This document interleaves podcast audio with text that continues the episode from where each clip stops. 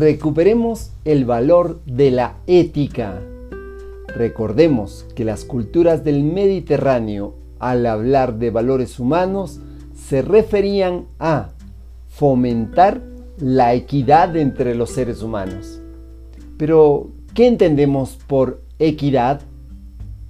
Es que los derechos y las obligaciones sean iguales, sean justas, sean dignas y sin distinción de sexo y clase social.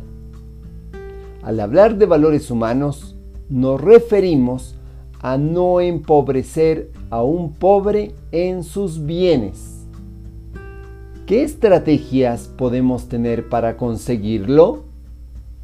Te acompaña Mario Tapia Hernández y nuestras familias.